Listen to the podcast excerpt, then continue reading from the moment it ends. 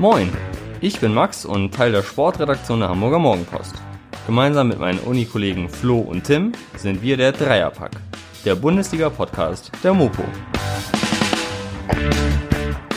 In dieser Folge sprechen wir über Matthew Hoppes Dreierpack und die Kloppe für Hoffe, Bayerns defensive Mängel, Dortmunds wiederentdeckte Offensivkünste und die Gründe dafür.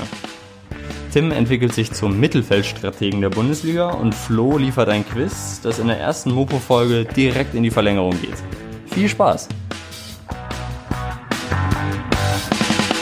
Einen wunderschönen guten Tag hier zurück beim Dreierpack oder auch beim ersten Mal beim Dreierpack. In jedem Fall einen wunderschönen guten Morgen in diesem Fall an euch beide. Mein Name ist Max und ich spreche mit. Ja, ich bin der, der liebe Tim. Ähm, auch gutes Hallo von mir. Guten Morgen, ich bin der Flo. Das ist uns aber in die Pfanne gehauen, Max. Du hast gesagt, du begrüßt uns ganz normal. Jetzt müssen wir hier unseren eigenen Namen ins Mikro sprechen. Naja, wenn wir jetzt hier neue Zuhörerinnen und Zuhörer haben, dann an der Stelle Hallo und Sie müssen ja auch wissen, mit wem Sie es hier zu tun haben, oder? Ja, absolut. Ah, da hast du schon dachte, recht. Du machst es ein bisschen galanter, ein bisschen lockerer. Ja, siehst du.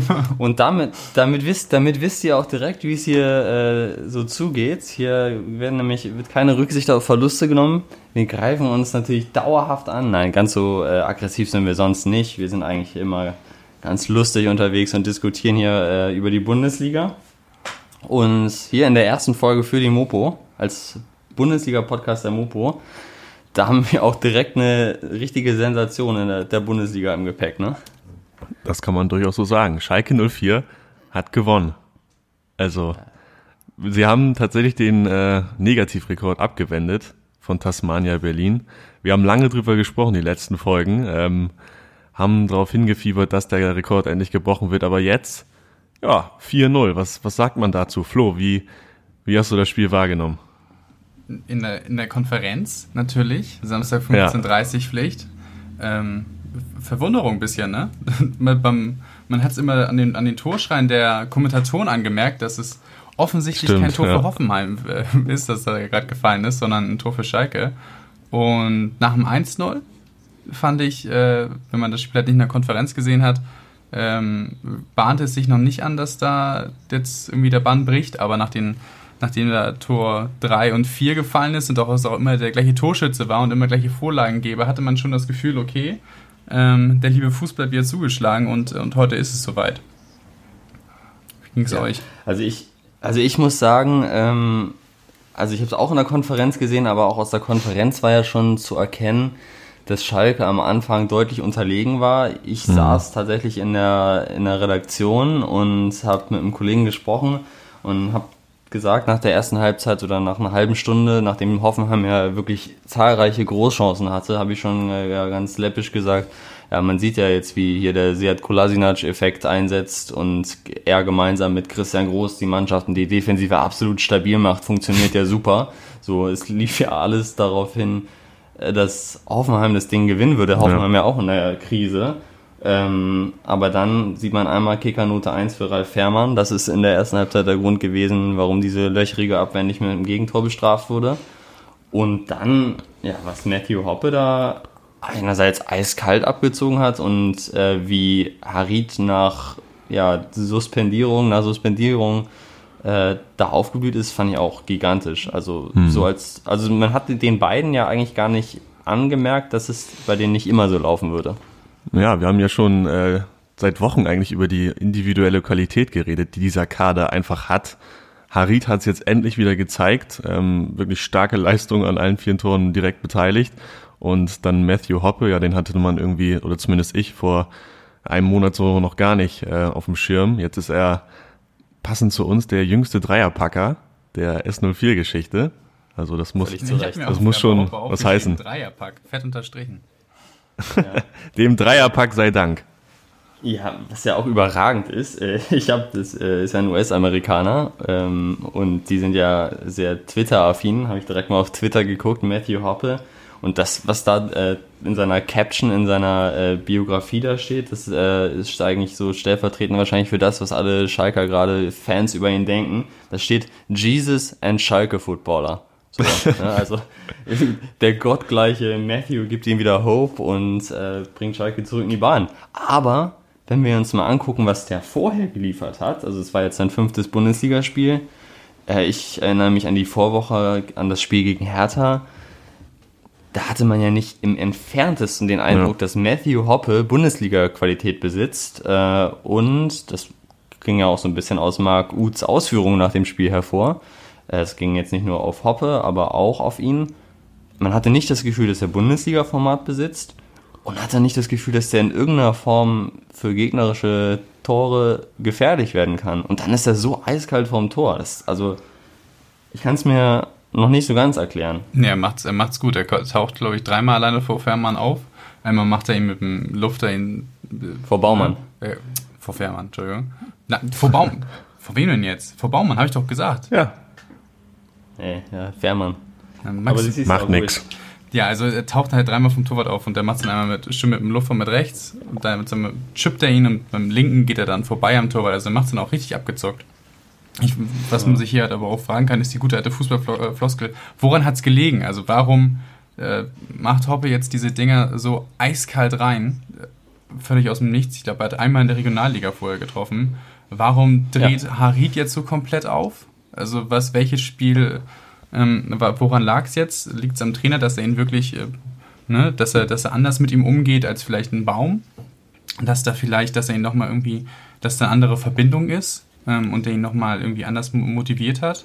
Ist es wirklich so ein Kolasinac-Effekt äh, oder Kolasinac-Effekt, dass er da die Mannschaft total irgendwie in, in den guten alten Rucksack packt und mitträgt? Also vielleicht sieht man das noch in den, in den kommenden Wochen. Es ist jetzt auch nicht so, dass dieser Sieg Schalke total unten raus katapultiert. Genau. Immerhin nicht mehr letzter, ne? Immerhin nicht mehr letzter, immerhin nicht mehr ähm, äh, die ja diesem, diesem Negativrekord hinterherrennt. Aber ich bin gespannt, ob sich in den nächsten Wochen vielleicht äh, herauskristallisieren wird, woran ähm, es jetzt gelegen hat. Ob es dieses Spielglück war, was es mitunter bestimmt war, dass Schalke nicht hatte, dass du gedacht hast, Mensch, dass du irgendwie in diesen 30 Spielen nicht einmal so ein Spielglück hast, dass du, obwohl du scheiße spielst, die andere Mannschaft noch einen schlechteren Tag hat. Also ich bin mal gespannt, ähm, äh, was sich da in den nächsten Spielen ähm, ja, zeigen wird, woran es jetzt äh, am Endeffekt mhm. dann, was hier ausschlaggebend war für diesen für diesen ja, Befreiungsschlag.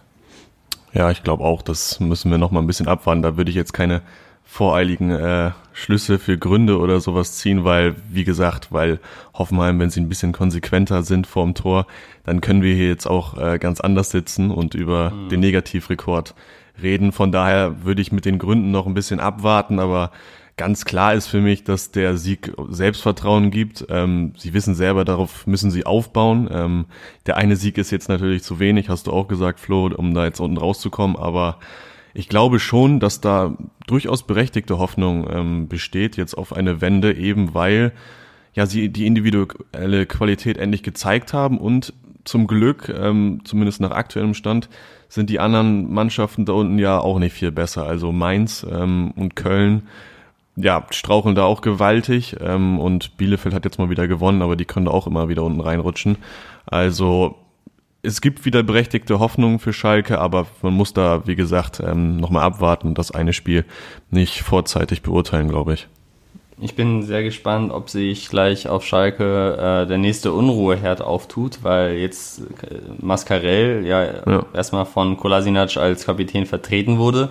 Der hat das ja auch gut gemacht, aber jetzt ist die Frage, jetzt geht es am Sonntag nach Frankfurt. Wer ist dann Kapitän? Ist Mascarell überhaupt noch da oder ist er dann schon nach Valencia transferiert, wo er jetzt offenbar im Gespräch ist?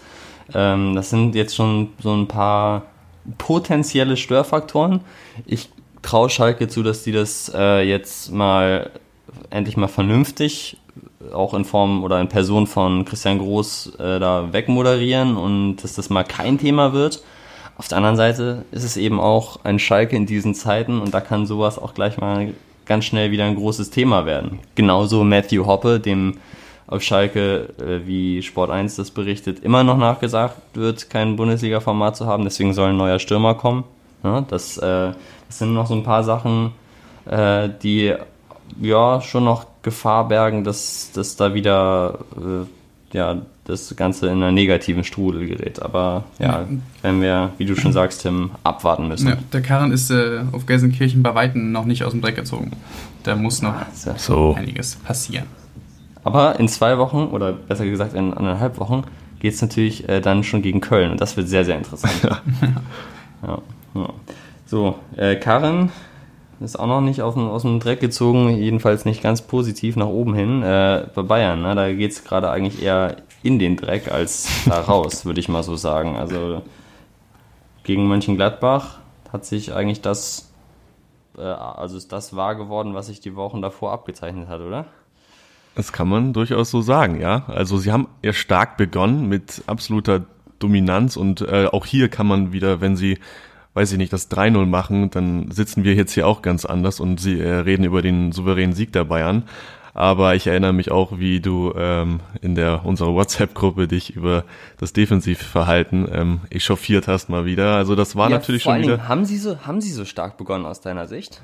Ja, also ich finde allgemein, dass Gladbach einen sehr guten Matchplan hatte. Also mit ihrem offensiven Anlaufen ähm, und Pressing dann auch quasi den Spiel, Spielstil von Bayern umzudrehen. Natürlich waren sie hinten wackelig bei dem Pressing der Bayern wiederum auf der anderen Seite, aber zumindest vorne waren sie mutig. Also das fand ich sehr gut. Das heißt, Bayern war jetzt nicht völlig dominant, aber ja klar, wenn man jetzt äh, nach 30 Minuten 2-0 führt und dann vielleicht das 3-0 ähm, macht, dann kann man das durchaus ähm, ja schon eigentlich von einem Tabellenführer erwarten, dass man auswärts den Sieg holt, aber dann kam eben ähm, die defensive Schwäche hinzu, ähm, ja, über die du dich, wie gesagt, aufgeregt hast. Und ich glaube, darüber müssen wir nochmal reden. Ja, wenn man sich, ja. wenn man sich die beiden Tore, die ersten beiden Tore von Gladbach anguckt, dann sind das eigentlich beides mal identische Tore. Bei Bayern ja. wird im Spielaufbau in eine Pressingfalle gelockt, verliert zweimal den Ball und du hast, das ist ganz lustig, beim ersten Tor hast du Hofmann und Zakaria, die den gleichen Weg von jeweils den, den beiden Außenbahnen machen und zwar und dann invers in die Mitte starten. Total Sprint zwischen die, zwischen die Innenverteidiger, um da dann den Steilpass zu empfangen, da merkt man schon, das ist komplett einstudiert. Das ist äh, deren Matchplan gewesen. Das siehst du auch beim, beim, beim zweiten Tor von Hofmann, dass er sofort ähm, zwischen, zwischen ja. Außenverteidiger und Innenverteidiger oder vor den Innenverteidiger reinstartet, dafür den Steilpass direkt nach dem Ballgewinn. Ähm, da merkst du schon, dass das Gladbach das einfach, wie Tim gesagt hat, einen sehr, sehr guten Matchplan hatte, der dann, dann aufge auch aufgegangen ist in den, in den beiden Treffern und dass Bayern da halt wie man so sagen kann, reingetappt ist. Ja, also Gladbach hat es in jedem Fall gut gemacht. Ähm, das ist ja aber auch jetzt kein, ich finde nicht, dass das jetzt ein Matchplan ist, der höchst innovativ und super neu ist, sondern das ist was, was in dieser Saison schon Bremen mehrfach gelungen ist, genauso nach Ballgewinn einfach steil spielen, auf Verdacht mehr oder weniger und es startet ein Spieler, da war es auf Sargent, gelungen ist. Das ist Mainz gelungen ja. mit Johnny Burkhardt, der da äh, den Gegenspielern, den Abwehrspielern der Bayern davongelaufen ist.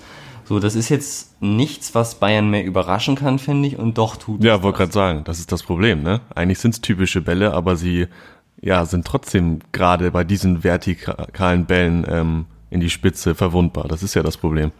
Ja, ich glaube, dass sie darauf vertrauen, eben die Bälle nicht mehr zu verlieren, die dann zu solchen Situationen führen. Und sie haben natürlich auch noch Gottvertrauen in Manuel Neuer, der dann häufig genug hier auch zur Stelle ist. Aber erstens wird er älter, dazu gab es einen ganz äh, schönen Text im, im Spiegel, der Spiegel Online. So, der ist jetzt im 1 gegen 1, wartet er immer länger ab, spekuliert immer besser, da wird er immer besser. Aber er ist nicht mehr so schnell wie früher und dann auch nicht immer mehr zur Stelle in solchen Situationen. Also das ist, finde ich, eines der Probleme. Und dann ist defensiv eines der Probleme, David Alaba. Das habe ich, hab ich in der vergangenen Woche gesagt. Und Tim, du hast da jetzt auch gefragt, äh, ja, hast du ihn nicht zum Champions League Turnier noch gelobt? Ich meinte mhm. nein, du meintest ja. Offenbar habe ich das. Ja, zumindest nicht äh, kritisiert hast du ihn, glaube ich. So, ja, okay. Aber ähm, ich finde, jetzt es, wird es langsam deutlich, dass er, obwohl er jetzt nach dem Gladbach-Spiel hat er gesagt, dass er äh, in keiner schlechteren Form sei als in der Vorsaison. Ich sehe das anders.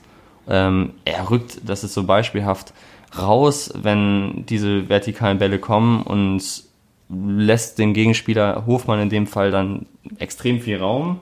Von welchem Tor? Mal auf die vom, vom ersten oder beim zweiten? Ah, ich glaube, es war beim ersten. Ich kann mich aber nicht mehr genau dran erinnern. Ich habe nur noch die Szene im Kopf, wie er da rausrückt. Ja, da geht er auf Stindel drauf beim ersten Tor und wird dann, glaube ich, getunnelt und dann ist eben äh, der Platz ja, hinter der Abwehr frei. Kann gut so gewesen sein. Ja, und dann ähm, gibt es ein paar Zahlen, die auch das belegen, was sozusagen bei ihm schlechter geworden ist. Also in dieser Saison gewinnt er 51% seiner Zweikämpfe, was jetzt für einen Innenverteidiger nicht überragend ist als Wert. In der Vorsaison waren es 60%. Diese Saison hat er, äh, spielt er 12% Fehlpässe. In der Vorsaison waren es nur 8,6. Und diese Saison ist sein bisheriges ähm, höchstes Tempo im Sprint 32,2, während es ähm, äh, in der vergangenen Saison fast 34, es waren 33,9 waren. Also es sind schon ein paar Zahlen, die teilweise auch relativ deutlich dafür sprechen, dass er, ähm, dass er eine schlechtere Saison spielt. Und ich finde, das merkt man einfach der Bayern-Defensive an. Ja, dazu kommt aber auch der ein oder andere individuelle Fehler noch. Ähm, ich glaube, auf Seiten von Süle war das äh, auch nicht sein bestes Spiel. Ähm, natürlich kann der das besser, der ist auch nicht vielleicht immer noch nicht ganz wieder in seinem Rhythmus drin, den er schon mal hatte. Also beim zweiten Tor, da spielt er auf Abseits und es geht äh, knapp schief. Natürlich, wenn es äh, eine halbe Sekunde ähm, schneller ist das Spiel, dann ist es Abseits und beim 3-2 im Endeffekt spielt er den Fehlpass. Also ja, alles in allem ist da wenig Sicherheit irgendwie in der Bayern-Defensive, egal wer da jetzt äh, spielt, ob da jetzt Boateng ist, na gut, äh, ob Hernandez jetzt da vielleicht was regeln könnte, hattest du ja letzte Woche auch schon angesprochen, da, das müsste man vielleicht mal abwarten, aber insgesamt fehlt da irgendwie so, auch weil vor den Außenverteidigern irgendwie keine Sicherheit ausgestrahlt wird.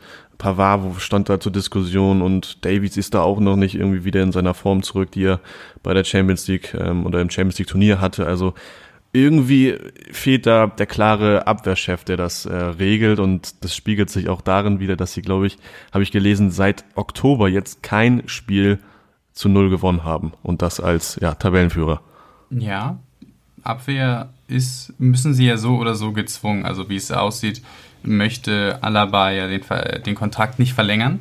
Also da müssen sie ja sowieso nochmal tätig werden auf dem Transfermarkt. Boateng wird auch nicht jünger, das heißt, da, da muss nochmal nachgeliefert werden, auch wenn du Süle und Hernandez äh, jetzt hast und auch den jungen Tanguy Kouassi ähm, am Anfang der Saison verpflichtet hat. Trotzdem, wie du schon sagst, fehlt ja so ein bisschen die, die Abwehrsäule oder das, das eingespielte Abwehrduo, das dann für die nächsten Jahre nachkommen kann. Mhm. Hernandez haben sie für viel Geld geholt, vielleicht auch für den Fall, scheint aber nicht überzeugt zu haben. Sonst würde er, glaube ich. Wobei ich da in, diesem, in dieser Saison etwas widersprechen würde. Das macht er schon eigentlich sehr, sehr gut. Ja, aber also wenn er. Aber er spielt nicht. So. Ja. Ne, also ja. er spielt halt irgendwie nicht so. Ähm, ich würde Alaba kann man schon sagen, aber man muss auch sagen, wenn er dann halt, der hat halt bei Bayern auch irgendwo alles gewonnen und wenn dann fällt auch irgendwo so ein bisschen ähm, vielleicht bei allen Bayern-Spieler spielen dann so Komponenten wie Müdigkeit und ein bisschen der fehlende Biss raus. Und man muss aber auch nochmal. Absolut, absolut. Man ja, muss aber dann aber auch nochmal hervorheben, dass Gladbach es dann einfach besser gemacht hat als viele diese ganzen anderen Mannschaften, die wir angesprochen haben, die gegen Bayern in Führung gegangen sind. Und das mhm. ist dann halt auch bei Gladbach, ist es nicht nur der, der Steckpass nach vorne gewesen, sondern wie gesagt, das ist diese, diesen Weg, den Hofmann da gemacht hat, oder den bei beiden Toren gemacht hat, das ist schon es ist einstudiert gewesen. So, das war komplett deren Plan. Und dass Bayern da reintappt, ne, das sind sie nicht zum ersten Mal, aber das brauchte dann doch irgendwie das, die achte Mannschaft äh, hintereinander. Es braucht dann doch acht Mannschaften, die dann eine Führung und diese bekannte Bayern-Schwäche ausnutzen können für einen Sieg. Und ich finde, das ist dann auch nochmal bedeutend, weil entweder A, die Abwehr doch noch gut genug war, ne? also das ist ja immerhin noch eine Champions League-Siegerabwehr, ähm, der Angriff, das ist immer noch mit Abstand der beste der Liga. Ja, die haben 15 Tore mehr als, als die zweitgefährlichste Mannschaft in der Liga. Mhm. Ja, doppelt so viele Gegentore wie beispielsweise RB, aber trotzdem 20 Tore mehr als RB. Ähm, ich glaube, dass es jetzt einfach ähm, mal Gladbach, also Gladbach brauchte, weil Gladbach das einfach sehr gut gemacht hat. Und man muss aber auch sagen, Flick sagt es seit, seit Anfang der Saison dass Bayern seine Spielweise ein bisschen abändern muss, weil es sonst nicht ja. funktioniert. Und das, das, das, das predigt er ja seit Anfang an, dass sie mehr Kontrolle auf das Spiel brauchen. Nicht immer direkt im, im Spielaufbau sofort nach vorne gehen. Ne, komplett. Das haben wir ein bisschen mit Torhunger abgetan und es zeichnet sich ja auch ab, dass es klappt. Aber es birgt halt aber auch diese Gefahr, wie wir jetzt gesehen haben, dass es dann halt mal in Gladbach nach hinten losgehen kann. Und ich, ich finde, mhm. das, das spricht auch wieder Flick zu, dass er halt von Anfang an gesagt hat, wir müssen mehr Kontrolle, wir müssen lernen, das Spiel zu kontrollieren und wir müssen unsere Spielweise ein wenig umändern. Ja, das ja, ist aber halt. Das muss dann auch irgendwann mal funktionieren. So, das ist halt dann auch ein Problem. Aber was wir, glaube ich, festhalten können, ist, dass äh, Bayern einfach nicht in Führung gehen darf. Ne? Also das ist, glaube ich, das, das ist, glaube ich, das entscheidende Problem, dass sie jetzt in Führung gegangen sind nach acht Spielen mit Rückständen, die sie gewonnen haben oder nicht verloren haben. Das, das kann sie sich, das kann die doch nicht machen. Die können doch nicht äh, freiwillig in Führung gehen. Das gibt's doch gar nicht. Also, also wer, wer so einen Anfängerfehler macht und äh, auswärts in Gladbach in Führung geht, der braucht sich ja auch am Ende nicht zu wundern. Das ist, ist ja, finde ich, aus ja, meiner Sicht völlig okay. klar. Das kann man, das kann man auf jeden Fall so sagen. Ähm, oder muss man aber nicht. Aber ich finde auch diese Philosophie, dass man offensiv mutig ist, vorne drauf geht und dann hinten vielleicht mal was in Kauf nimmt, aber das Spiel dann im Endeffekt noch drehen kann. Das haben wir lange genug gesagt, dass das auch mal schief gehen kann. Ähm, in diesem Spiel waren sie jetzt selber schuld mit vielen individuellen Fehlern auch, aber es ist nun mal halt schief gegangen und ich bin genau wie du, Flo, äh, wirklich gespannt, ob ja, dieser Kräftes, kräftezehrende Spielstil, weil auch wenn du dann wieder hinten liegst, es ist einfach anstrengend und vorne draufgehen, gerade in dem engen Kalender, das ist nicht einfach und ich bin echt auch gespannt, wenn sie jetzt auch nicht auf dem Transfermarkt nochmal tätig werden, ähm, ob die vielleicht dann jetzt ihren Spielstil so ein bisschen ähm, in Zukunft abändern werden. Das traue ich Flick zu, aber ja, ich würde mal abwarten. Also ja, das ist ganz lustig. Ist, also, ich habe nämlich parallel zu diesem Gladbach-Spiel das, äh, das Spiel von Liverpool gegen Aston Villa gesehen. Und der Spieler, der, der da total das, das Spiel geändert hat, ist Thiago, als er reingekommen ist. Gar nicht mal was äh, wegen dem Fakt, was Bayern jetzt helfen könnte, wegen seiner, seiner Pressing-Resistenz, sondern wegen seiner Pässe. Aber da ist mir dann nochmal Thiago in den Sinn gekommen. Und der könnte natürlich, oder so eine Art von Mit Mittelfeldspieler, der dann halt gegen so ein, so ein Gegenpressing des Gegners total resistent ist und sich da immer noch rausspielen kann, der fehlt Bayern, finde ich jetzt so ein bisschen. Dafür haben sie ja Marc Rocker geholt, meiner Meinung nach, ist das so eine Art Spielertyp, der äh, ruhig am Ball ist und dann den Spielaufbau leiten kann. Mhm, aber der hat ja anscheinend noch nicht äh, im Training so überzeugt, dass er jetzt regelmäßig in die Startelf kommen kann. Also vielleicht sieht man den nochmal die nächsten Spiele äh, ein bisschen öfter, weil er halt ein bisschen mehr Ruhe am Ball und ins Spiel bringen soll. Ja, der ist ja tatsächlich aber auch in Valencia im Gespräch, ne? Als äh, Retter. Deswegen ist es noch gar nicht mal gegeben, dass der überhaupt ja. jetzt äh, in der Rückrunde bei Bayern auflaufen wird. Ja. Ich glaube im Übrigen, dass äh, Bayern heute Abend gegen Kiel einige Probleme haben wird. Ähm, hey, weil, du als alter Bayern-Ultra. Naja, ich glaube. Für die, die es nicht wissen übrigens. Ähm, ich glaube, dass Kiel das auch mit schnellen Spielern, Bartels ist jetzt nicht mehr so schnell, aber Bartels ist vielleicht dann der Kieler Stindel, der diese klugen Pässe spielen kann.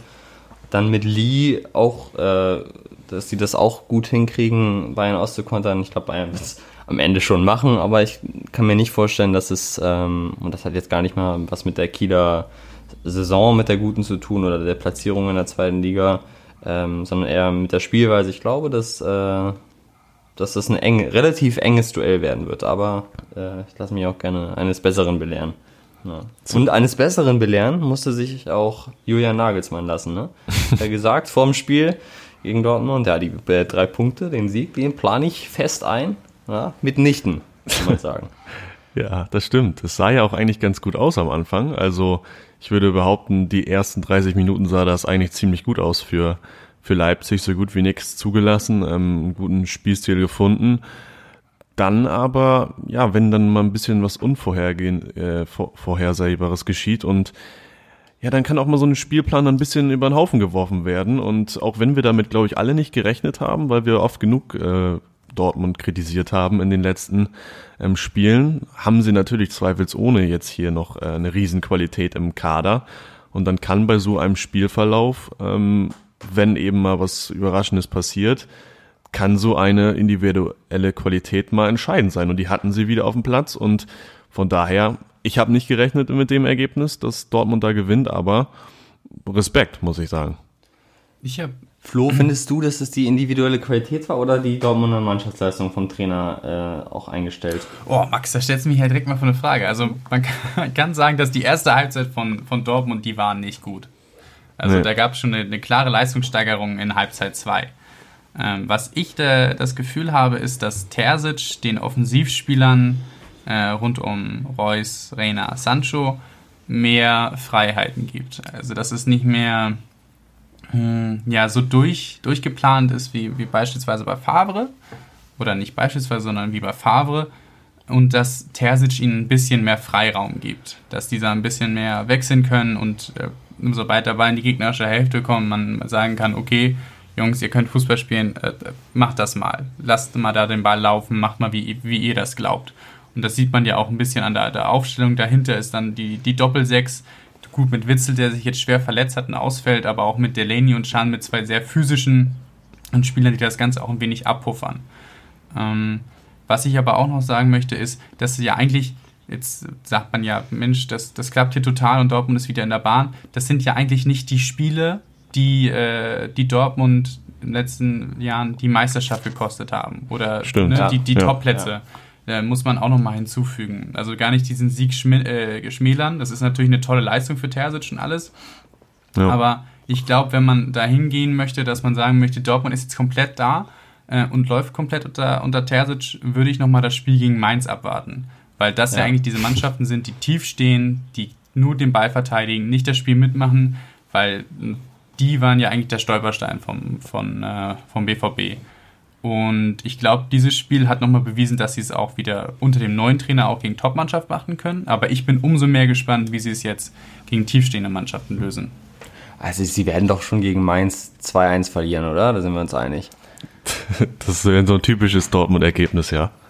Ja, naja, ich, äh, ich finde auch, also ich sehe das auch ähnlich wie du, Flo. Ähm, habe auch das Gefühl, dass die vier eigentlich da vorne, inklusive auch Haaland, der ja sowieso seine tiefen Läufe macht, das muss man ihm überhaupt nicht sagen. Äh, das macht er, glaube ich, sowieso und der hat ja auch einen unfassbaren Bock, so was der für eine Energie versprüht, das ist ja auch einmalig, haben wir ja auch schon besprochen äh, in den vergangenen Wochen. Ähm, dass die vier da vorne einfach frei wirbeln können. Ich fand auch auffällig, wie häufig sich Rainer hat fallen, äh, hat fallen lassen und dann auch im Spielaufbau eingebunden war oder nach Leipziger Ball, äh, Ballverlusten vorm Dortmunder Strafraum, dass er dann auch derjenige war, der das Spiel von hinten raus angetrieben hat. Das war auch also variabler und dann muss man natürlich auch sagen, am Ende glaube ich schon, dass es die also dass es sozusagen eine Kombination ist. Mhm. Terzic lässt diese vier individuell starken Spieler da vorne mehr machen. Das ist so sozusagen so sein ähm, Anteil daran. Und die sind dann, wenn man das einfach mal jetzt mit vier Leipzigern vergleicht, die da dann am Wochenende offensiv auf dem Platz waren. Also ich finde jetzt, wenn man Reus, Sancho, Reiner und Haaland, Paulsen, Olmo, Forsberg und dann beispielsweise Sabitzer gegenüberstellt, dann ist Dortmund da besser. Dann ist Dortmund da besser aufgestellt individuell und wenn die vier da eben machen dürfen, Haaland dann auf die Außen ausgewichen, hat sich von Reus schicken lassen, so eine Sachen, dann ist es schon sehr, sehr stark. Aber wie du auch natürlich völlig zu Recht anmerkst, jetzt gegen Mainz wird es interessant und äh, das wird nochmal so ein Gradmesser, wie aber auch die nachfolgenden Spiele. Also das sind jetzt alles noch Spiele, Mainz, Leverkusen, Gladbach, Augsburg. Das ist alles ein, also ich finde, das kann man ganz schwer voraussagen. Das sind alles so typische Dortmunder Wundertütenspiele. ja. Und dann, ja, kann das auch, glaube ich, sich ganz schnell wieder wenden. In jedem Fall ist es, glaube ich, auch für die, so für den Teamgeist und für die Mentalität gerade, das haben die auch gesagt, ne, nach diesem Nagelsmann-Spruch, sehr wichtig gewesen für die Mannschaft. Ja. Sehe ich ganz äh, genau. den Sieg zu holen. Das sehe ich ganz genauso. Also das ist auf jeden Fall dann auch irgendwo ein Verdienst von Edin Terzic. Also ich glaube, Birki war jetzt auch gerade wieder im Interview zu hören, der gesagt hat, ja, der hat so ein bisschen wieder Leben eingehaucht in das, in das Team. Und sie wollen jetzt oder sind auf einem guten Weg zurück zu dem, was ähm, den BVB eigentlich ausmacht, weil jeder auf dem Platz weiß, was er zu tun hat. Und ähm, ja, das sehe ich genauso, dass da so eine Mischung eigentlich aus individueller Qualität ist und genauso dem Mannschaftsgeist, der dann vielleicht jetzt ein bisschen wieder belebt wird. Trotzdem bleibe ich ähm, auch aus den genannten Gründen, die Flo gerade auch gesagt hatte, ähm, bei der Ansicht, dass RB, also Leipzig, ähm, trotzdem konstanter bleibt. Und ich glaube, die werden trotzdem der äh, gefährlichste Konkurrent für die Bayern sein, denn, wie ihr gesagt habt, sie aus meiner Sicht haben gerade gegen ähm, schwächere Teams immer souverän ausgesehen. Also ich kann mich nicht erinnern, dass sie mal gegen einen, okay, gegen Köln hatten sie, glaube ich, vor der Winterpause mal unentschieden ja. gespielt, aber das war dann, ja. glaube ich, mal ein Ausnahmefall. Ansonsten haben sie immer gegen ja, vermeintlich schwächere Teams souverän ausgesehen. Sie haben immer gepunktet. Gut, man kann jetzt äh, diskutieren darüber, gegen Bayern haben sie nicht gewonnen seit, äh, seit Jahren und ähm, gegen Dortmund ist die äh, Bilanz auch nicht so gut, ähm, wie man vor dem Spiel auch lesen konnte. Aber trotzdem, weil wir gesagt haben, der BVB ist da so eine Wundertüte gegen die schwächeren Teams, bleibt für mich äh, Leipzig aufgrund ihrer Konstanz ähm, in allen anderen Spielen der gefährlichere Konkurrent, auch wenn es jetzt ein sehr, sehr positiver Schritt von Dortmund war. Ja, ich finde so ein bisschen mit Blick auf, also ja, sehe ich eigentlich auch so wie du. Ähm, und dann nochmal ein Blick auf die Tabelle. Es sind jetzt 15 Spieltage gespielt und Leipzig ist mit zwei Punkten Rückstand auf Bayern Zweiter. Leipzig hat von 45 potenziellen Punkten 31 geholt.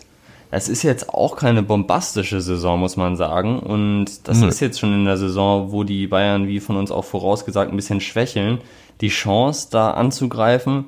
Und trotzdem, trotz dieser, ja, sehe ich eigentlich auch so, trotz dieser Konstanz, wie du sagst, gegen schwächere Teams, sind sie, es ist auch alles jetzt nur eine Momentaufnahme, es kann sich noch viel ändern, aber sie sind auch jetzt nicht so, also wäre mehr möglich gewesen, jetzt schon. Ja, äh, stimmt. Ja, absolut, aber wie gesagt, wenn wir nochmal einen Blick drauf werfen, gegen wen Dortmund verloren hat, 2-0 gegen Augsburg am Anfang der Saison, dann das Spiel gegen Bayern, klammern wir mal aus, dann gegen Köln 2 1, dann das 5 zu 1 gegen Stuttgart äh, und gegen Union. Das sind äh, entweder sind das beides äh, Aufsteiger der vergangenen beiden Saisons oder Mannschaften, die man eher in den unteren Tabellenkeller zuordnen würde.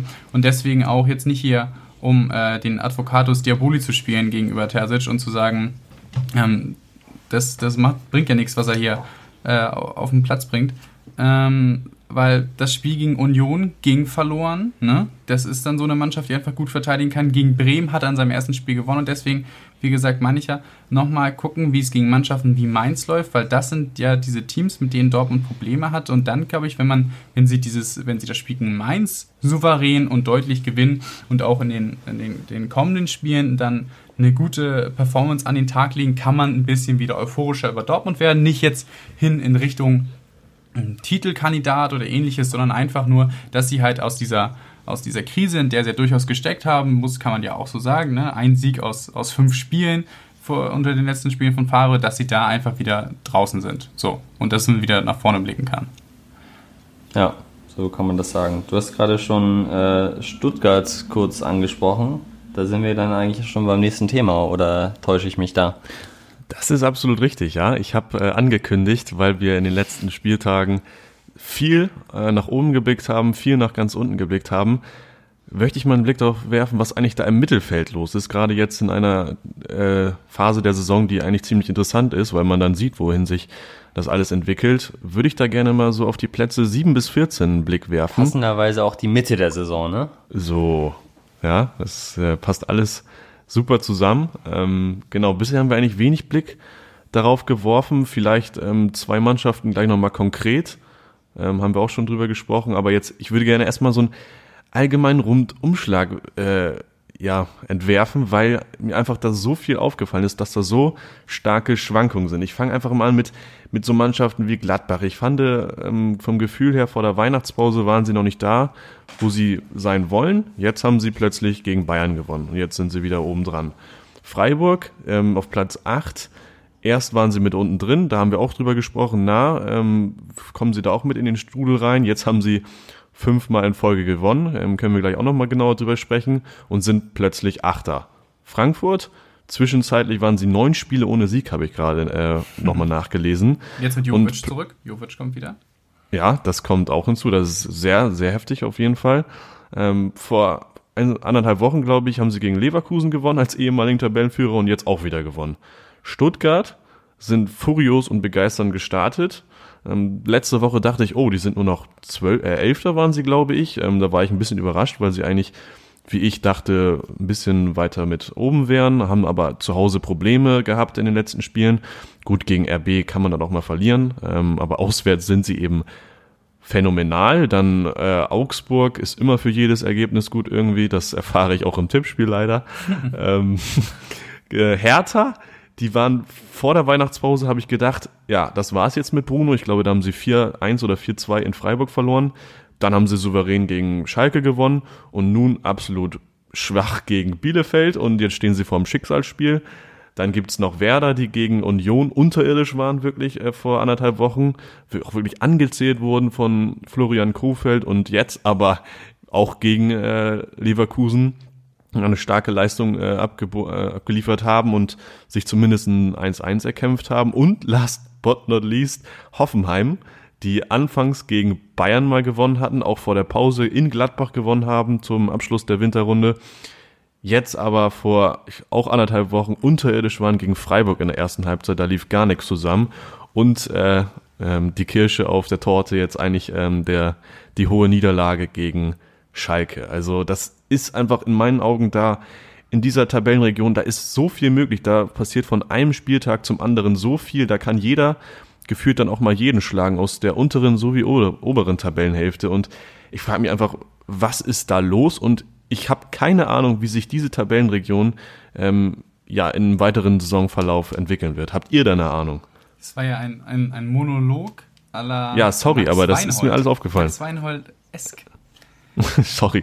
Na, alles gut. Ich habe die Tabelle, ich habe sie förmlich vor Augen. Wenn ich sie nicht auf meinem Mac jetzt aufgerufen hätte, äh, ich, ich, würde sie auch sehen. Ja, aber was ich zum so sagen kann, ist, Stuttgart ist nur in diesem Mittelfeld, weil sie zu Hause nicht gewinnen können. So. Das haben sie irgendwie noch nicht drauf, dass wenn Mannschaften sich ein wenig defensiver stellen, dass sie das äh, Ganze äh, ja, bespielen können und da dann, vor allem zu Hause war es jetzt, da haben sie noch nicht gewonnen, ähm, äh, den Sieg äh, rausholen können. Auswärts darf man ihnen einfach keine, man darf ihnen keine Tiefe im Spiel geben. Das hat Augsburg, ähm, ich habe das Spiel gesehen, gemacht und das war einfach nur auf den, in der ersten Halbzeit waren es Dauerläufe auf den Außen von Sosa und Wamangituka.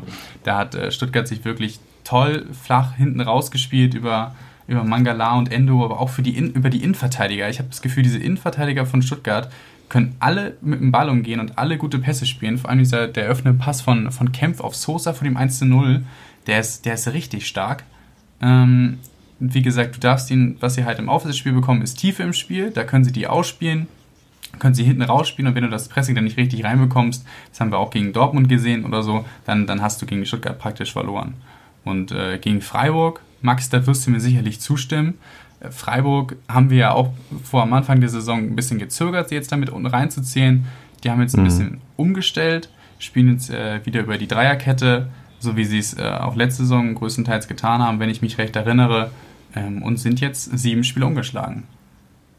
So, und bei Freiburg, da würde ich gern direkt mal einhaken. Ähm, äh, erstmal ist es begeisternd, was die da gerade mal wieder leisten. Ich finde aber, auch da darf man nicht die Gegner aus den Augen lassen. Jetzt fünf Siege am Stück. Wenn wir uns angucken, gegen wen das war, das war einmal gegen Köln, ne? jetzt nicht gemeinhin als Spitzenmannschaft bekannt. Ebenso wenig ist als solche bekannt Hoffenheim, haben wir eben thematisiert. Davor gegen Hertha, auf Schalke und gegen Bielefeld. Das sind diese fünf Siege. So, das ist völlig, also das ist eine starke Leistung, fünf Siege am Stück, auch gegen diese Gegner, das will ich gar nicht in Abrede stellen. Aber was jetzt kommt, ist Bayern, was jetzt kommt, ist Frankfurt, dann kommt Stuttgart, Wolfsburg und Dortmund. Und ich glaube nicht, dass es da so weitergehen wird. Deswegen, um auf deine Frage zurückzukommen, Tim, ich würde ähm, das Mittelfeld auch bei Freiburg beginnen lassen und Gladbach dann nicht mit zuzählen, weil Gladbach gehört für mich mit zur Spitzengruppe. Ähm, und da wird sich auch, glaube ich, relativ zeitnah zwischen diesen, jetzt sind sie nur äh, einen Punkt getrennt zwischen diesen beiden Mannschaften auf sieben Gladbach und Freiburg auf acht, eine Kluft auftun. Ich glaube, äh, da wird sich äh, dann mhm. schon langsam dann äh, die fußballerische Spreu vom Weizen trennen und die Mittelfeldgruppe sich etwas vom, von der Spitzengruppe entfernen. Also bleibt Union da oben drin, glaubst du? Glaube ich ja, ähm, weil sie sowohl, was Flo gerade bei Stuttgart ein bisschen bemängelt hat, sie können sowohl stark verteidigen, das haben sie gegen Mannschaften wie Bayern gezeigt, gegen Dortmund gezeigt, ähm, als auch gegen tiefstehende Gegner äh, können sie auch offensiv richtig den Gegner herspielen. Erst recht, wenn Max Kruse wieder da ist, ähm, dann hat Union auch offensiv wieder noch mehr Möglichkeiten. Deswegen glaube ich, dass Union da oben bleiben wird. Also jetzt mhm. auf welchem Platz konkret, weiß ich nicht, aber ich würde sie eher zu dieser oberen Gruppe zählen. Können ja mal gucken, Union, nächste Spiele, das sind natürlich jetzt, jetzt mal drei von vier Spielen sind richtige Kracher. Wir haben zuerst jetzt Leverkusen, dann Leipzig, dann geht es gegen Augsburg, okay, aber dann kommt auch Gladbach. So, da muss man vielleicht auch sehen. Ähm, aber ich glaube, dass Union da schon weiter sich oben halten kann. Ähm, dann gehen wir mal ein Stück nach unten. Augsburg ist, denke ich, eine Mannschaft, die sich, äh, ja, die die Klasse halten wird, aber im unteren Mittelfeld sich ansiedeln wird. Der Grund dafür ist einfach, dass sie ähm, im Vergleich auch zu anderen Mannschaften individuell ja, relativ stark besetzt sind. Ähm, jetzt beispielsweise Udo Kai, der da hinten, finde ich, echt gut aufräumt, Giekewitz im Tor. Das sind so ein paar Leute, die einfach Qualität besitzen. Augsburg, ja. Augsburg wissen, was sie können, sie machen, was sie können und das äh, machen sie dann teilweise gegen die Gegner, wie du angesprochen hast, wie Freiburg. Ähm, wir haben es mal gegen den BVB gezeigt, aber ich gucke mal, gegen wen sie äh, die, die Spiele die Saison gemacht haben oder geholt haben, die machen sie dann eigentlich gut. So. Die haben, sie, haben ja. gegen, sie haben gegen Bielefeld haben sie gewonnen, sie haben gegen Köln gewonnen, sie haben gegen Mainz gewonnen äh, und halt gegen Dortmund und gegen Union. Aber sie gewinnen die Spiele, die sie gewinnen müssen, gewinnen sie und mhm. holen dann auch nochmal gegen andere Mannschaften unentschieden raus. Und äh, ja, deswegen reicht's. Ich auch. Ja, ja, ich glaube auch Hertha wird nicht in Bedrängnis kommen, dafür sind sie individuell auch einfach viel zu gut besetzt.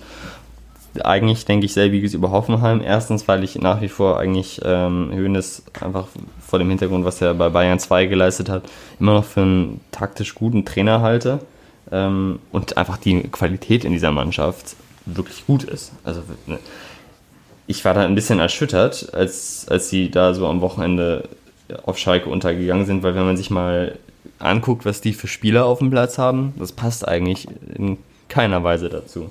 Also du hast einen, beispielsweise einen wirklich etablierten und guten Bundesliga-Keeper mit Oliver Baumann, Du hast einen Gacinovic, den ich gut finde. Du hast einen Samaseku, der in dieser Saison gut spielt. Du hast Baumgartner, super Talent, auch schon mit richtig guten Szenen in dieser Saison.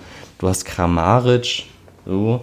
Du hast einen Bebu, der das auch richtig gut macht eigentlich.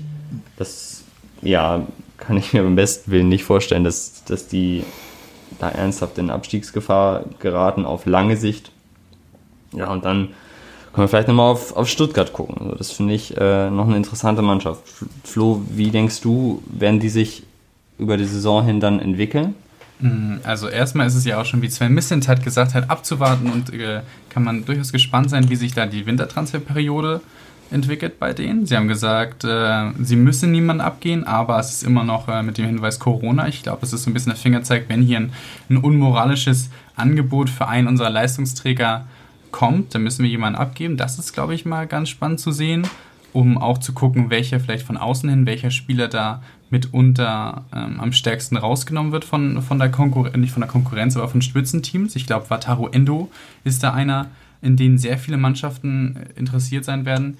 Ähm, wir haben es ja schon gesagt, auswärts sind sie top. Da sind sie ja auch Erster der, der Auswärtstabelle. Weil, wie gesagt, sieht da diese Tiefe im, im, bei Kontern haben, die sie da wunderbar mit ihren Außen, mit ihren wirklich auch unfassbar schnellen Außenspielern äh, bespielen können. Also das, das macht richtig Lust. Ähm, ich mache es einfach mal ein bisschen davon abhängig, wie sie, sie müssen halt einfach auch mal zu Hause ein Spiel gewinnen. So, du kannst mhm. dich halt auch nicht komplett auf diese Stärke auswärts verlassen. Sie haben jetzt 21 Punkte. Das ist gesichertes Mittelfeld. Das macht richtig Spaß, ihnen zuzugucken. Aber sie müssen halt auch ähm, zu Hause dann auch mal ein Spiel gewinnen. Ähm, und dafür, glaube ich, müssen sie dann ein bisschen auch ein bisschen nicht nur diese Konter wunderbar ausspielen, sondern auch einfach mal das Spiel, ähm, wenn sie das Spiel beherrschen und das Spiel mit dem Ball auch mal den Gegner dann einfach so zu bespielen, dass sie da zu Torchancen und Toren und schlussendlich dem Sieg kommen. Mhm. Auch hier verweise ich nochmal darauf, gegen wen sie zu Hause gespielt haben.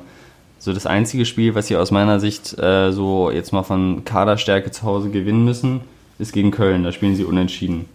Ansonsten haben sie äh, zu Hause gespielt gegen Freiburg, haben sie zu Hause gespielt gegen Leverkusen, dann haben sie zu Hause gespielt gegen Frankfurt, gegen Bayern, gegen Union gegen Leipzig. So, das, das erklärt das, find, also finde ich auch so ein bisschen, ne, deren, ja. deren Heimschwäche. Ja. So. Das sind natürlich schon, schon die großen Kaliber. Kann man natürlich auch sagen, Tim, dass, dass sie nur gegen die schwächeren Mannschaften gewonnen haben und dass die mit Glück auswärts gespielt haben. Aber könnte man auch so erklären. Tim, was denkst du denn? Du hast ja hier die Frage aufgeworfen, was ist da los im Mittelfeld? Äh, was sind denn so deine Tendenzen, die du jetzt hier nach 15 Spieltagen ableitest? Ja, ich habe äh, gebannt gelauscht erstmal eure Meinung ähm, nach meinem Monolog quasi. Ähm, also ich teile deine Meinung generell, Max. Ähm, man kann natürlich so vom Gefühl her hat man immer so grobe Tendenzen, dass äh, Frankfurt geht äh, nach oben, Stuttgart auch aufgrund ihrer Auf Auswärtsstärke eher nach oben ähm, und dann auch Hoffenheim aufgrund ihrer Qualität eigentlich auch eher mit der Tendenz äh, nach oben. Und dann gibt's halt auch solche Mannschaften wie Werder, über die wir vielleicht auch nochmal in den nächsten Wochen wirklich genauer sprechen sollten, je nachdem, ähm, wie sie sich entwickeln, weil wir denen eigentlich auch mehr zugetraut hatten. Und ähm, Augsburg, die von der Tendenz her auch eher nach unten gerichtet sind. Hertha bleibt irgendwie so ein bisschen, bin ich mir immer noch unsicher, ob da jetzt irgendwann wirklich ähm, die Kehrtwende stattfindet. Aber ja, ich gebe dir recht, du hast da vom Gefühl her kann man da immer solche ähm, Tendenzen ausmachen. Aber gerade Freiburg war eben ein super Beispiel dafür, dass wenn man mal eben eine Serie hinlegt, ähm, von ganz nach unten im Mittelfeld eben auch mal ganz schnell nach ganz oben ähm, kommen kann. Das muss nicht passieren in den kommenden Wochen, kann aber passieren und von daher hat man zwar die Tendenzen, wie ich gesagt hatte, in dem Mittelfeld, aber prinzipiell bleibt da für mich immer noch ähm, alles möglich und das macht die Bundesliga auch so spannend. Ja, ich will noch mal eine kleine, ein kleines Zahlenspiel hier in die Runde werfen. Und zwar äh, also sozusagen angelehnt an die Stuttgarter Auswärtsstärke. Habe ich vorhin mal ausgerechnet, wie viele Punkte nach 15 Spieltagen in der Vorsaison zu Hause geholt wurden von den Mannschaften und wie viele in dieser Saison nach 15 Spieltagen zu Hause geworfen wurden. Ich lasse euch, lass euch mal schätzen. Oder ist wahrscheinlich ein bisschen zu kompliziert, ne? Das jetzt auszurechnen. Ja, glaube ich auch. Ja, okay. Keine Ahnung. Okay, ich, ich, ich, sag, ich sag euch mal, wie viele Punkte diese Saison von nach 15 Spieltagen von Heimmannschaften geholt wurden. Das sind nämlich 177. Und jetzt, jetzt tippt mal so, ist es mehr, ist es weniger äh, als in der Vorsaison? Was denkt ihr? Mm, weniger. Ja, allein schon aufgrund des Fehlens von Fans, ne? So ist es und das ist äh, tatsächlich relativ gravierend. Also diese Saison, wie gesagt, nach 15 Spieltagen von Heimmannschaften 177 Punkte geholt. In der Vorsaison zum gleichen Zeitpunkt, da waren ja noch Fans im Stadion, 213. Hm, krass. Also auch da kann natürlich sein, dass, äh, die, dass das zunächst mal anders gelost wurde und die, äh, und die starken Mannschaften dann zuerst immer zu Hause gespielt haben und so. Aber ich finde, das ist schon, schon ein sehr interessanter Fakt, weil sich ja auch nach äh, Beginn der Corona-Pandemie und nach, der, äh, nach dem Break in der Bundesliga immer gefragt wurde, na, ist jetzt eigentlich die Heimstärke noch eine, oder der Heimvorteil noch ein Heimvorteil? Diese Zahlen lassen zumindest eine andere Tendenz zu. Es ist jetzt noch nicht empirisch belegt, aber äh, interessant ist es, finde ich, allemal. Definitiv. Also ich würde ich würd mal festhalten, das hätte man vielleicht gar nicht gedacht, aber diese Mittelfeldregion, die ist doch interessanter, als man ähm, sich das hätte vorstellen können. Ich glaube, wir sollten da auch in den kommenden Wochen einen Blick drauf werfen, ähm, die weiteren Entwicklungen abwarten. Aber ja, also für mich auf jeden Fall sehr, sehr spannend zu beobachten, oder? Und damit, glaube ich, können wir den, äh, die Spieltagsanalyse abschließen für heute. Du bist ja hier heute unser richtiger Mittelfeldstratege gewesen. So, danke. Und Flo, du gehst jetzt voll in Angriff, oder? Ja, wir kommen jetzt, für die, die es noch nicht wissen, für die, die neu zugeschaltet haben und immer noch zuhören, erstmal herzlichen Glückwunsch, dass ihr bis hierhin durchgehalten habt. Denn jetzt kommt das, äh, wie viele sagen, mit das Beste de, dieses Podcasts, und zwar das Quiz.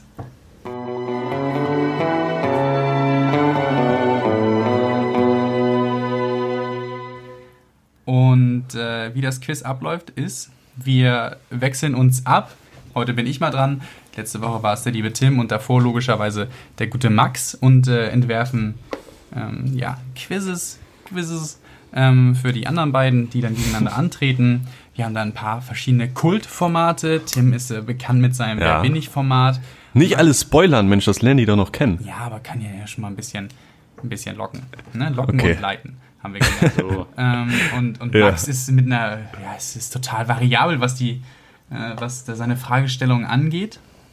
Und von mir gibt es äh, das Kultquiz Torschützen, äh, was folgendermaßen abläuft, dass ich äh, die in den Spieltag der Bundesliga gucke, anschaue, wer hat geknipst und zu diesen Spielern äh, manche sagen sehr weit hergeholte Fragen entwerfe, aber Fragen, die mit diesem Spieler in Verbindung stehen und äh, meine beiden Kollegen hier dann vor die Entscheidung stelle, ob sie diese Frage beantworten können oder nicht. Für jede Frage gibt es einen Punkt. Es gibt jeweils drei Fragen für die beiden und am Ende gibt es noch eine Schätzfrage, falls es zu einem Remis kommt. Und wie immer stelle ich Remy.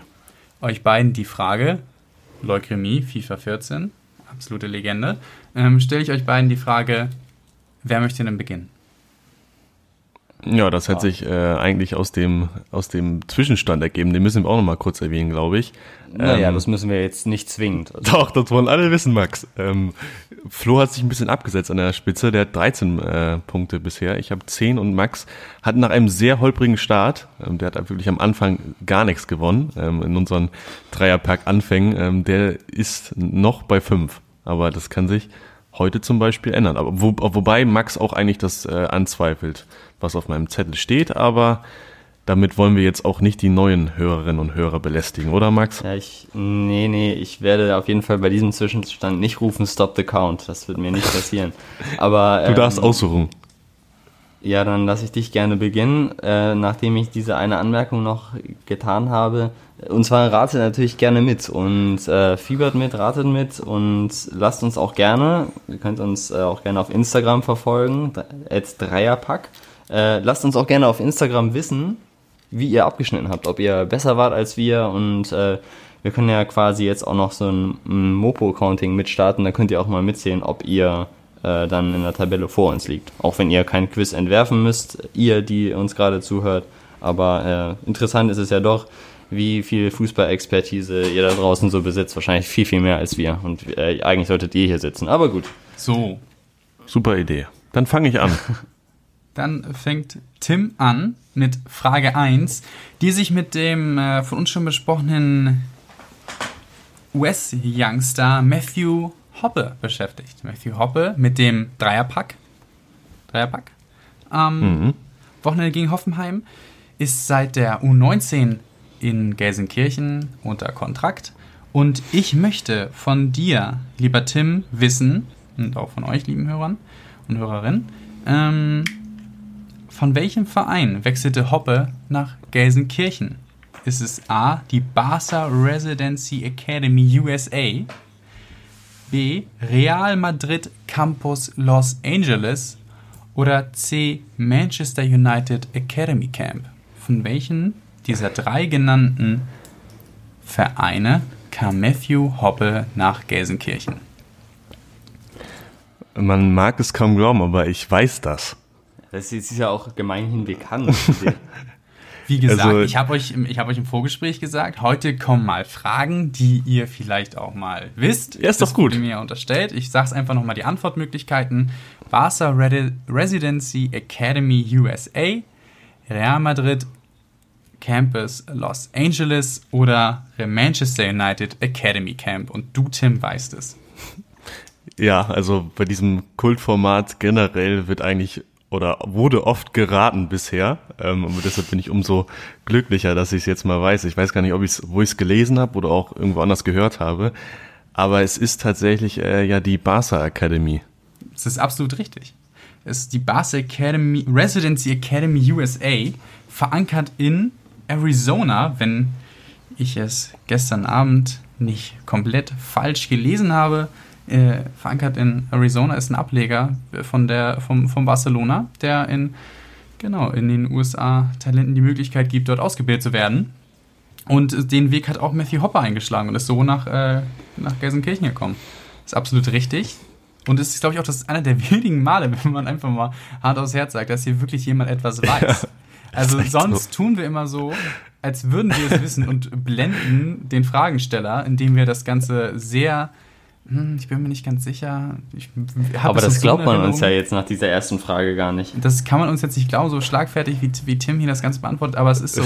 Und es ist, glaube ich, eine, der, der, eine Premiere, dass hier wirklich mal jemand etwas komplett weiß. Sehr gut, Tim. Ein Punkt für dich. Danke.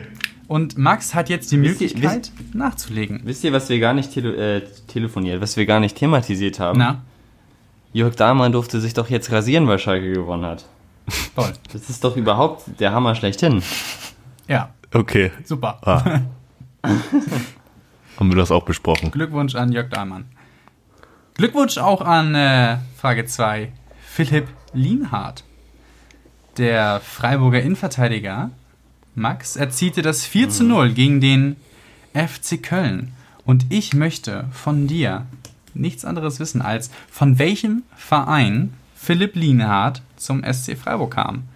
Ist es A. Der FC Barcelona, B. Real Madrid oder C. Manchester United? Ach, das sind ja also sogar das weiß dieselben ich, ja. Clubs. Das sind dieselben Clubs, ja. Wahnsinn, oder? Ob ich ja, äh, das so geplant habe oder ob mir einfach eingefallen ist, äh, als ich die Frage also gestellt habe, dass das so passt. Das äh, lasst euch ähm, zu entscheiden. Aber. Ja, also es ist natürlich Real Madrid. Ist, ja, Mensch, sind die Fragen nicht so einfach oder? Ich wollte gerade sagen, du hast sind, sagen wir so, sie sind ungewohnt einfach, aber wer weiß, was, was uns hier jetzt gleich noch mit Frage 2 und 3. Ich würde da jetzt nicht zu früh was sagen. Ja, stimmt. Aber du hast ja angekündigt, dass du so lange dran gesessen hast. Ja, ja. Also, da muss noch was kommen jetzt. Ja, einfach auch, weil dieses Kultformat, könnt ihr euch vorstellen, nicht immer kultige Fragen äh, zulässt.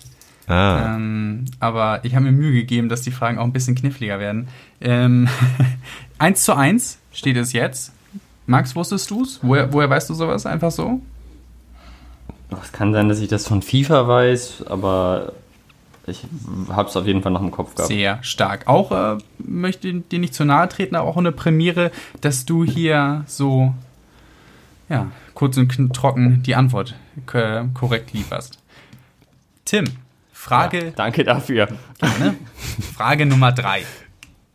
Ja. Florian Neuhaus hat äh, mit seinem wunderschönen Treffer in den Knick das nicht nur das 3 zu 2 äh, erzielt, sondern auch den Sieg für Borussia Mönchengladbach besiegelt. Florian Neuhaus kommt aus der Jugend von 1860 München und hat äh, nicht nur Champions League gespielt wie diese Saison, sondern auch mal die Relegation in der zweiten Liga. Ja, damals gegen Jan Regensburg. Ähm, 1816 München ist damals äh, abgestiegen, hat das äh, Hinspiel 1 zu 1 gespielt, das zweite Spiel nur 2 verloren. Ich möchte dich aber fragen, im Hinspiel hat er nicht, hat er auch ein Tor geschossen, und zwar das, äh, äh das Tor im 1 zu 1. Und ich möchte von dir wissen, welcher aktuelle Bundesligaspieler stand damals nicht mit Neuhaus auf dem Platz?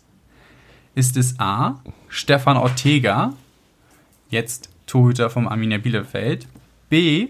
Marin Pon Pon Pongracic. Pongracic, Dankeschön. Seiner, seines Zeichens jetzt Innenverteidiger des VfL Wolfsburgs. Oder C. Felix Udukai.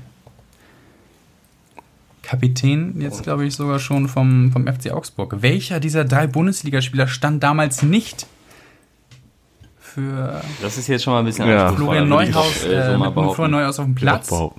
Und ich kann auch verraten, alle drei haben äh, das Trikot der von 1816 München getragen. Na, das ist doch gemein. Jetzt wird es ja direkt äh, kompliziert. Ich helfe dir. Kann ja sein, dass du vielleicht weißt, so ein bisschen, ja, okay. hm, Mensch, dann und dann. Bist du nicht ein richtiger 60er? Ähm, ein falscher 60er. ähm, wenn du schon Pongracic nicht so gut aussprechen kannst, dann würde es mich doch sehr wundern, dass du ihn ich da kann Pongracic ähm, aussprechen, ich hätte einfach mit hinzuwählst. Kein Hoppla drin. Aber okay. möchtest, du, möchtest du ihn wählen?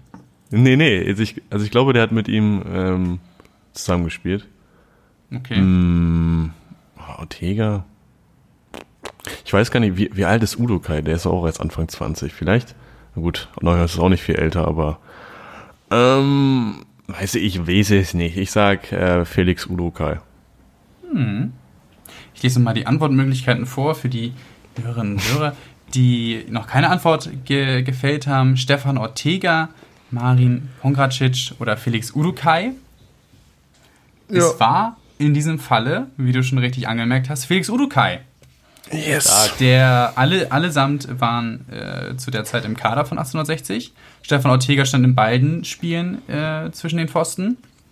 Pongracic hat im ersten im Hinspiel eine gelb-rote Karte bekommen, konnte damit äh, im, im, Rückspiel nicht mehr eingesetzt werden.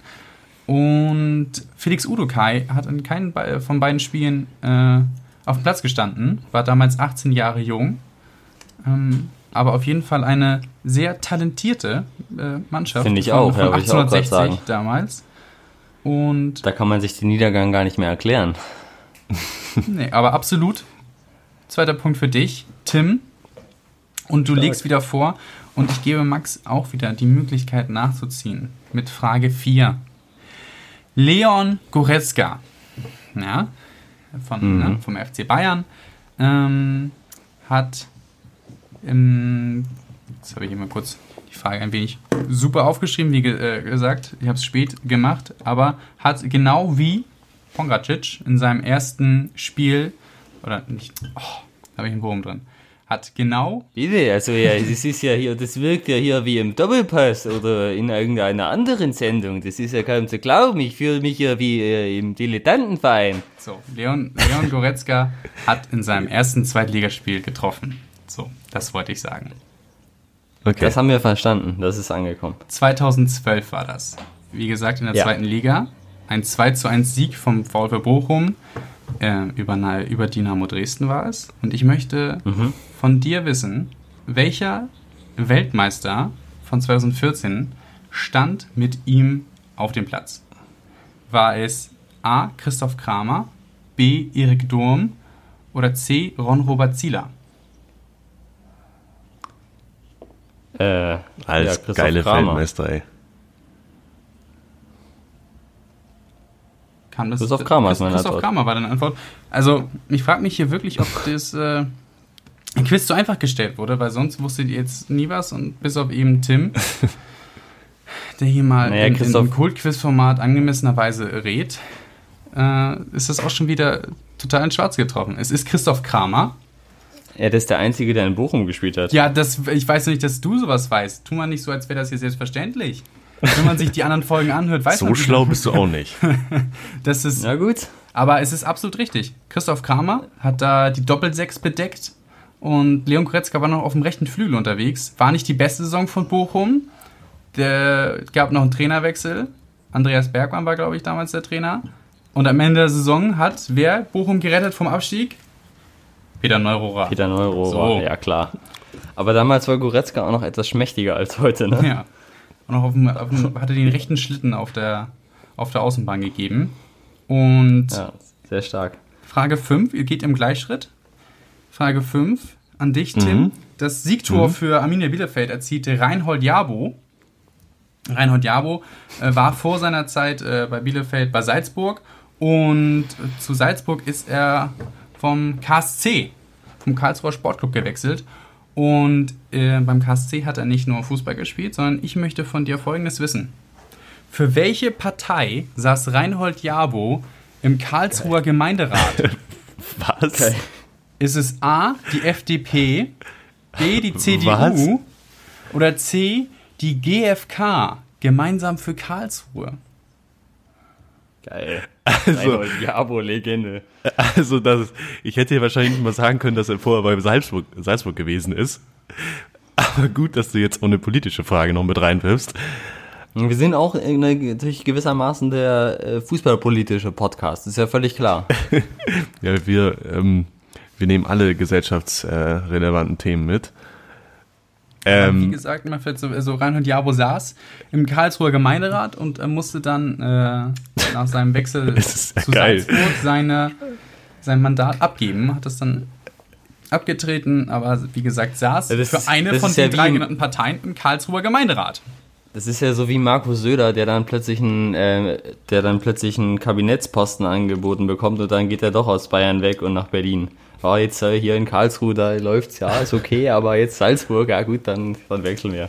Ist er dann auch irgendwie so in, in Salzburg, ist er da irgendwie so Hat er da auch eine politische Funktion erfüllt? Das weiß ich nicht. Ich habe mich jetzt erstmal nur mit politischer Berater von Sebastian Kurz oder so beschäftigt. Äh, Reinhold Jabo so. veröffentlicht auch Kurzgeschichten auf seiner eigenen Website, in seinem eigenen Blog. Ist also ja, ist ja schön. Ey, da müssen wir mal eine vorlesen. vielleicht. Ist ja schön. Mal, aber Tim, hast du vielleicht eine Ahnung? Ich, ich würde sagen, mit, mit Blick auf unsere, auf unsere Zeit würde ich auch sagen, dass ich jetzt einfach mal hier die Antwort raushaue. Ich, ich finde das, äh, die Geschichte super, dass wir, oder dass es da wohl eine Karlsruher Partei gibt. Also die, die wähle ich. Ich weiß nicht, wie ist es? GFK? Gemeinsam für Karlsruhe. Ja, genau. Also das finde ich, das finde ich toll. Ich glaube, das ist so ein richtige, richtiges Karlsruher Urgestein, der sich da total identifiziert mit, mit seiner Stadt. Reinhold Jabo? Ja. Nee, Reinhold, Reinhold Jabo kommt aus, äh, kommt aus Köln, eigentlich aus der Jugendmannschaft von Ach. Köln. Also ich habe jetzt nur gesehen, dass er in Jugendmannschaften von Köln durchlaufen hat. Kann sein, dass er aus Karlsruhe kommt. Aber was ist denn deine Antwort? Ja, das dritte, also, ne, habe ich da gesagt. Ja. GFK. Absolut richtig. Das ist die, als eine, eine christliche Wählergemeinschaft, deren Ausrichtung unabhängig, politisch geprägt von christlicher Herzenshaltung ist. Und für die saß Reinhold Jabo im Karlsruher Gemeinderat. Super. So. GFK, KSC, MFG, mit freundlichen Grüßen, so in die Richtung, oder? Absolut. Ja. Und mit freundlichen Grüßen an dich, Reinhold Max. Jabo ja. musst du jetzt hier zur, zur Topleistung auffahren. Normalerweise rechnet man mit dir vielleicht einer, einer richtigen Antwort. Zwei, jetzt musst du drei liefern, um hier einen Gleichstand zu erzielen. Frage 6. Jonas Hoffmann ja. kam vom Hoffmann, BVB ey. zu Gladbach. Bist du Sandro Wagner? Hm? Bist du Sandro Wagner? Der hat auch immer Hoffmann gesagt. Das stört Hoffmann, mich. Hoffmann, Verzeihung. Ist, ist in Ordnung. Ja. So, ähm, kam äh, vom, vom BVB zu Gladbach, kam aus der Jugend von, von der TSG Hoffenheim und ist dann äh, zum BVB gewechselt und hat in seiner ersten Saison für die zweite Mannschaft gespielt. Die ist dann auch aus der Regionalliga West in die, ähm, in die dritte Liga aufgestiegen, sind damals Erster geworden und da hat er zusammengespielt mit Spielern wie Marvin Duksch, jetzt bei Hannover 96, Erik Durm, eben schon mal im Quiz vorgekommen, äh, Keren Demirbay, Marcel Halstenberg oder Bar Marvin Baccalords. Also auf jeden Fall eine richtig gut besetzte zweite Mannschaft. Und ich möchte aber. Tretertruppe. Ich möchte aber von dir wissen, wer damals Trainer von, von diesen jungen Wilden war. Ob das äh, ja. A. David Wagner, B. Hannes Wolf oder C. Daniel Farke war. Boah. Das ist eine sehr gute Frage. A. David Wagner, B. Hannes Wolf oder C. Daniel Farke? Oh, das ist ja nun auch schon ein paar Jährchen her. Mhm. Hannes Wolf ist ja schon noch sehr jung. Farke. Spielt ja noch bei Gladbach. Ja, so ist es. Äh, Farke, ah, weiß ich gar nicht, wie alt er ist. Und bei äh, Wagner, der hat ja, hat, ja, ich kann jetzt hier ins Fettnäpfchen treten, aber der hat ja auf jeden Fall in Dortmund trainiert, ne, glaube ich. Äh, der ist auch schon etwas älter. Deswegen würde ich jetzt zu Wagner tendieren. Ich lese nochmal alle Antwortmöglichkeiten vor. David Wagner, Hannes Wolf oder Daniel Farke. Wer trainierte damals Jonas Hofmann in seinem ersten Jahr bei Dortmund 2? Wenn man die Frage jetzt würde, so vorliest. Würde natürlich nicht, würde natürlich nicht erklären, warum Hofmann jetzt plötzlich ein guter Fußballer ist, wenn er damals unter Wagner trainiert wurde. Aber ich kann auflösen, dass äh, Wagner auch richtig ist. Und es äh, damit so 4 zu 3 steht. Max äh, trifft auch wieder ein Schwarze. Und ist doch ein Novum Blick hier. auf die Zeit kommen wir jetzt einfach mal direkt äh, und knackig zur Schätzfrage, um einfach mal hier den Sieger des Quizzes zu bestimmen. Da ehrlich gesagt habe ich damit nicht gerechnet, dass ihr ja alles richtig ähm, Wir auch nicht. erratet. Aber ich möchte jetzt einfach mal als Schätzfrage von euch wissen, wie viele Sprints mein Lieblingsspieler Silas Wamangituka gegen Augsburg gemacht hat. Einfach mal schätzen. Oh. Ist im Gegensatz zu allen anderen Fragen sehr unkreativ, aber ähm, wie gesagt, es war spät und ich war nicht davon ausgegangen, dass es zu einem Remis kommt. Boah, ist das schwierig. Dürfen wir wissen, wie lange er gespielt hat? Also ob er die volle Spielzeit gespielt er hat? Er hat nicht die volle Spielzeit gespielt, aber ich suche mal raus, wann er ausgewechselt wurde. Es war auch nicht allzu früh. So, Spieltag. Ich nochmal. Silas Wamangituka. Silas Wamangituka ist hier sehr häufig Thema im Dreierpack. ähm, Völlig zu Recht im Übrigen. Das ist ja ein absolut geiler Fußballer. Ja. ja. Silas ähm, Wamanski Tuka wurde in der 86. Spielminute ausgewechselt. Ja, das, äh, das beeinträchtigt jetzt meine Antwort erheblich. Ja, das ist noch Zeit für ein, zwei Sprints. Okay, ja, wenn du es so genau weißt, du dann. Nee. Ja, Tim, du musst auch wieder zuerst sagen, weil du Ach so. hast hier an, angefangen. Na gut, ich vertraue dir da einfach mal. ich jetzt mal. einfach mal hier so. Nee, alles gut, ich vertraue dir da einfach mal, dass du da jetzt hier nicht äh, hinterhältig bist. Ich finde ich habe, ich kann es schwer einschätzen, ehrlich gesagt. Man würde eigentlich denken, dass man das irgendwo schon mal gelesen hat, also eine Anzahl von Sprints. Ähm, ich sage einfach mal, einfach völlig aus dem, Be aus dem Bauch raus, weil es heute Folge 33 ist, äh, sage ich 33. Hm. Wow. Guter, gute, gute Schätzung. Gefällt mir die Herleitung. Max? Die Herleitung, ne? Ja. Mhm. ja, wir haben uns ja letztens mal so einen Spielberichtsbogen angeguckt. Ähm, ah, das weißt du. Vor, vor dem Spiel Wolfsburg-Dortmund und da, was wirklich sehr, sehr viel ist, sind 30 Sprints. Deswegen bin ich jetzt mal bei ihm bei 27 gelandet. Hm. Hey. Auch nochmal für die Zuhörerinnen und Zuhörer zu Hause. Die Schätzfrage war, wie viele Sprints Silas gegen Augsburg hingelegt hat auf der rechten Seite. Tim schätzt 33, Max 27. Und ich kann auflösen, dass es satte 38 Sprints waren. Oh. Ja. Weil man Gituka da äh, abgeliefert hat. Also da gab es nicht viel äh, Ruhe für, den, für Iago, der da die linke Seite von, von Augsburg äh, bedeckt hat. Und damit liegt Tim offensichtlich näher dran und äh, entscheidet sich das Quiz in der Verlängerung mit 4 zu 3 für sich. Yes! Und, also äh, das war aber auch die Schätzfrage, da waren wir wirklich auch wieder gut unterwegs. Ne? Also wir waren, glaube ich, noch nie so gut nee. beim Quiz. Herzlichen, herzlichen Glückwunsch natürlich, äh, muss ich fair sagen, auch wenn das ja, jetzt hier... Da kann man auch mal fair gratulieren, ne? Gerade in so einem engen Quiz äh, natürlich extra schmerzt, aber gut, was soll man machen? Ja. Äh, da ist Silas eher in deine Arme gelaufen. ja, die 33 beschert das, äh, die 33 beschert mir den Sieg im Quiz und das war's auch mit der Folge 33. Wollen ja, wir noch. Absolut in die Verlängerung, wie das Quiz gegangen ist, wenn ich auf die Zeit gucke. Ja, wir, wir können jetzt noch hier ähm, auch ein Kult, äh, Kultformat, wenn man das so möchte. Wir grüßen auch am Ende gerne jemanden. Äh, ja. Könnten wir noch machen. Ich würde gerne Bruno Labbadia grüßen, weil wir haben schon angesprochen, es ist ein Schicksalsspieltag eigentlich am Wochenende. Hoffenheim gegen Bielefeld und Köln gegen Hertha. Und ich glaube, weil Gisdol das regelt, ähm, wird er gegen Hertha gewinnen und Bruno Labbadia wird nächste Woche Geschichte sein. Das ist meine These des Tages und deshalb liebe Grüße an Bruno. Flo, wen grüßt du? Das überfällt mich jetzt. Ich habe da überhaupt nicht, gar nicht dran gedacht. Ich auch nicht. Ich, Dann grüß doch einfach mal wieder Silas. gegangen und ich sehe hier, ich grüße einfach mal Hakan Nuglu, der oh. gestern im Elfmeterschießen für Milan in einem ganz merkwürdigen Modus, die spielen jetzt die den italienisch, italienischen Pokal in einer Art äh, ja, Turniermodus aus, den entscheidenden Elfmeter reingemacht hat. Und, äh, Aber das ist ja wirklich seltsam, dass sie den Pokal im Turniermodus ausspielen. Ja, das ist eine Geschichte für einen anderen Tag. Aber der hat den Elf entscheidenden Elfmeter, so wie das hier scheint, äh, hat er da reingemacht. Und äh, Super. damit grüße ich ihn. Magst du? Ja, ich äh, grüße einfach mal Nick Woltemade. Äh, das ist ein so groß ist kaum ein Werder-Spieler jemals gewesen und dass er jetzt auch schon da über mit seinem Vertrag pokert in dem Alter, das finde ich einfach großartig. Also Nick Woltemade, da geht heute mein Gruß raus. Super. Ja. In diesem Sinne beschließen wir hier die äh, 33. Folge des Dreierpacks und auch die erste als Bundesliga-Podcast der Mopo. Wir hoffen, dass es euch gefallen hat, äh, dass ihr uns gewogen bleibt und auch in der kommenden Woche wieder einschaltet. Dann werden wir wieder einiges äh, zu besprechen haben. Und freuen uns, wenn ihr auf Instagram bei uns vorbeischaut, Dreierpack und äh, auch sagt vielleicht, wie euch die Folge gefallen hat, ob wir zu lange gelabert haben, ob wir zu wenig besprochen Heute haben, vielleicht welcher, Verein euch, lange, ne?